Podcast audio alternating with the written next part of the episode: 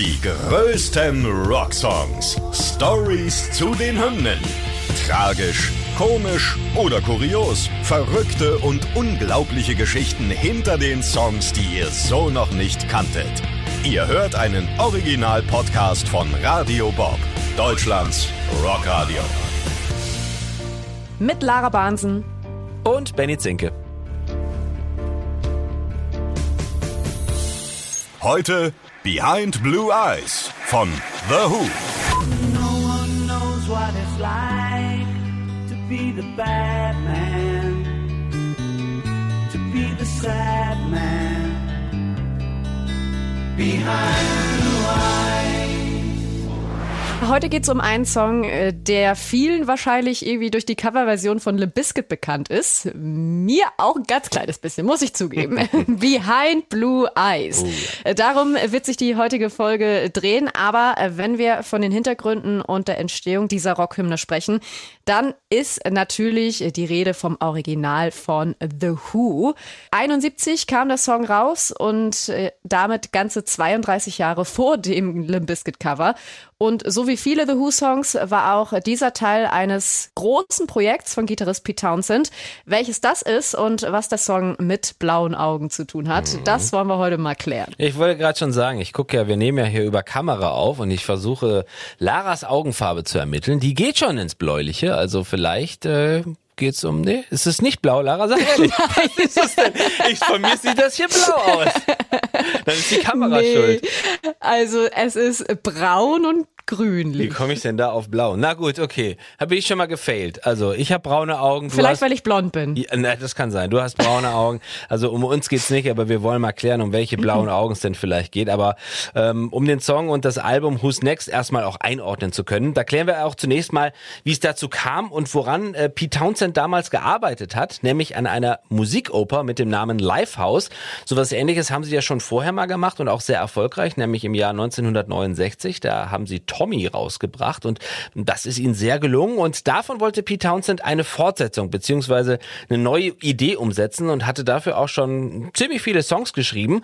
Als das aber nicht so recht funktioniert hat, wurde ihm, also man geht davon aus, es wurde ihm alles dann doch zu komplex und er hat zu viel rein interpretiert, wurden einige Songs für das Album Who's Next verwendet. Und genau dieser Song, also Behind Blue Eyes, ist eben einer davon. Und Pete Townsend hat das auch schon mal ganz schön persönlich selber erklärt. Das kann er uns jetzt mal sagen. Well, it's not about us. It's not about boys with blue eyes. It's actually no. about a character in a story. And Who fans will know it was from a really rough film script I wrote called Lifehouse. And uh, the story has a character in it who's called Brick. He's a double agent in the story, in the film story. And uh, he suddenly feels that he's betraying everybody around him because he's a liar. Na, also auch wenn sowohl er als auch Roger Daughtry blaue Augen haben, äh, geht's nicht um eine der beiden, sondern um einen seiner Charaktere des Lifehouse-Projekts. Er spricht von dem Doppelagenten Brick, in den früheren Versionen war jedoch auch deckend von dem Schurken Jumbo die Rede, um den es in diesem Song geht. Der ist gezwungenermaßen in seine ja, Schurkenrolle geraten, wobei er sich eigentlich eher so als Good Guy fühlt. Und der Song erzählt halt sein Klagelied aus der Ich-Perspektive. Er ist wütend und gleichzeitig voller Angst, fühlt sich von allen, was ihm umgibt, unter Druck gesetzt. Das wollte Townsend mit dem Song dann auch ausdrücken, wie einsam es einfach ist, mächtig zu sein. Er sagt, beziehungsweise weiß auch, dass der Song oft anders interpretiert wird und viele so eine alltäglichere Bedeutung in dem Song sehen. It seems to kind of resonate as a song about the way we deceive ourselves, the way we betray ourselves, the way we live lives that can be a lie, the way that it's the, the most difficult thing of all is to be honest with ourselves, and that we hide behind the way that we look. Whether we look beautiful or whether we look ugly, we hide behind the way we look often. So it was a song that actually came from a film script. Also jetzt, wo wir wissen, woher der Song stammt und um wen es dabei tatsächlich geht, wollen wir uns nochmal so ein bisschen auf den Instrumentalteil des Songs konzentrieren. Und äh, jetzt wird's ein bisschen speziell.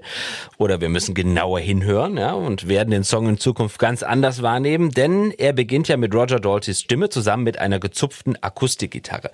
Und wenn wir jetzt mal ihn auf Kopfhörern oder Stereoboxen uns anhören, dann merkt man, wenn man genau hinhört, dass die Gitarre also die immerhin knapp zwei Minuten zwanzig das Hauptinstrument ist, tatsächlich nur auf dem rechten Kanal zu hören ist, also auf dem rechten Ohr, wenn wir jetzt links-rechts bei den Kopfhörern nicht verwechselt haben. Ne?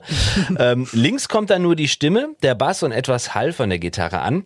Das klingt dadurch natürlich weiter weg, kann auch erstmal wie ein Fehler klingen und klingt halt eben entfernt, was man so als Stilmittel für den einsamen und entfremdeten Charakters dieses Jumbos sehen kann, der gefühlt in der Ferne alleine vor sich hin singt. Also das ist schon sehr philosophisch jetzt.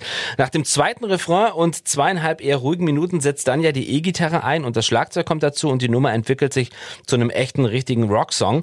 Und in diesem Mittelteil gibt's auch ein kleines Gitarrensolo und einen Übergang zum nächsten Teil, der verdächtig ähnlich zu einem weiteren Song klingt, der auf Who's Next drauf ist. Den kennen wir natürlich auch.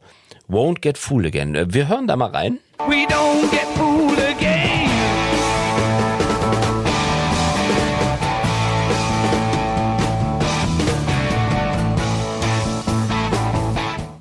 ist schon was dran. Also wenn wir das jetzt auch nochmal mit dem Teil von Behind Blue Eyes an dieser Stelle vergleichen. Und das ist jetzt kein Zufall, das hängt womöglich mit der Livehouse-Idee zusammen und dass sich dieses Riff eben als Thema durch die Geschichte zieht. Ne? Stichwort, ja, ähm, Konzeptalbum oder eben Musical oder was man auch immer darunter dann verstehen mag. Im Anschluss wird es dann nochmal ruhiger, als im Grunde die erste Strophe nochmal als Outro wiederholt wird. So, und jetzt kommen wir zu deinem äh, großen Thema, Lara. Ne? Du hast ja gesagt, klar, ich meine, du bist jetzt kein Kind der 70er und der Song hat ja nochmal einen richtigen Boost bekommen durch eben die Coverversion von Limp Bizkit. Und da können wir jetzt auch nochmal drüber sprechen. Ja, genau. Also nicht nur der Song, sondern auch Limp Bizkit ist, sind mir das erste Mal tatsächlich durch Behind Blue Eyes dann auch über den Weg gelaufen. Ähm, ja, es ist mindestens so berühmt wie das Original und gerade weil diese Version so bekannt ist, wollen wir auch darauf jetzt noch mal ein bisschen genauer eingehen. Erschien ist sie im Jahr 2003 auf dem vierten Album Results My Vary. Der Text wurde ein bisschen verändert. Äh, Die dritte Strophe wurde hinzugefügt, andere Teile weggelassen. Und das hat auch, ja, natürlich, wie immer bei einer Coverversion auch für viel negative Kritik gesorgt. Laut Rolling Stone Leserschaft war es der zweitschlechteste Coversong aller Zeiten. Vor allem natürlich von vielen The Who-Fans verhasst und als unwürdig angesehen. Trotzdem ist der Song in Deutschland auf der 2 der Singlecharts gelandet. Nach Take a Look Around und Rollin' ist es auch der dritte und letzte Top 10 Hit von Limp Bizkit in Deutschland bisher.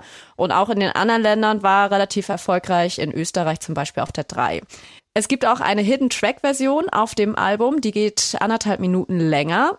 Und der Song ist auch Teil des Soundtracks für Gothica mit Halle Berry, die demnach auch Teil des Musikvideos ist. Sie und Fred Durst spielen darin eine Beziehung nach, analog zum Film. Ja. Erfolg der beiden Songs kann man auch mal im Vergleich noch sehen. Bei Spotify wurde Behind Blue Eyes von Limp Bizkit knapp 300 Millionen Mal gestreamt. Das Original von The Who liegt bei etwa 206 Millionen Mal. Was man auch immer daraus ziehen mag. Aber jetzt mal Butter bei die Fische, Lara. Wenn du sagst, du bist ja durch das Cover zum Original auch erst gekommen, so richtig.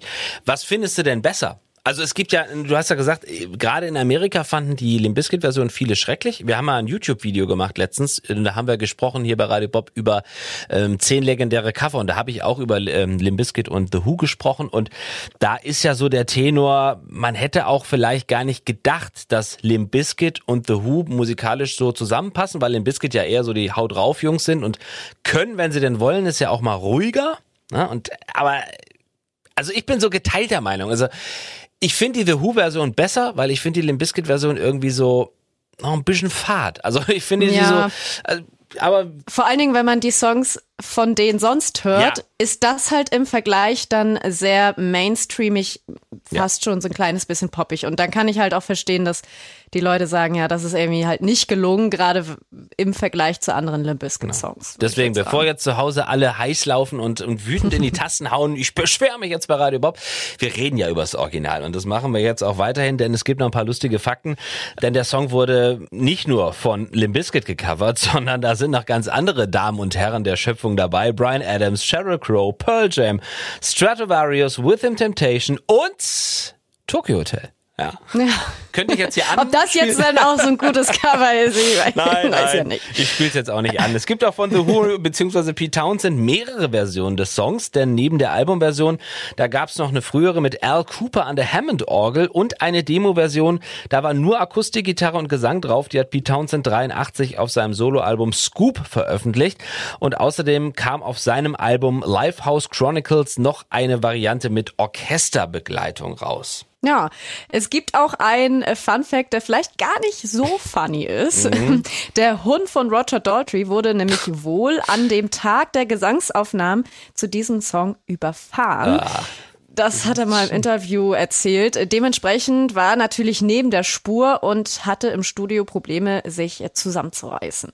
Ja, und äh, Pete Townsend zählt den Song bis heute zu seinen drei Lieblings-The Who-Songs. Und ähm, wenn er ihn live dafür nicht so gerne spielt, das haben wir ja oft so, ne? Viele Bands spielen die größten Hits gar nicht so live, denn er findet, dass er ohne den Kontext dieses Livehouse-Projekts einfach wenig Sinn macht, also aus dem Zusammenhang gerissen wird und dass ihm eine Live-Performance daher einfach nicht viel gibt. Ich frage mich ja als Fan immer, siehst du dieses ganze Komponistenkonstrukt da im Hintergrund, wenn du den Song live erlebst? Ich glaube nicht.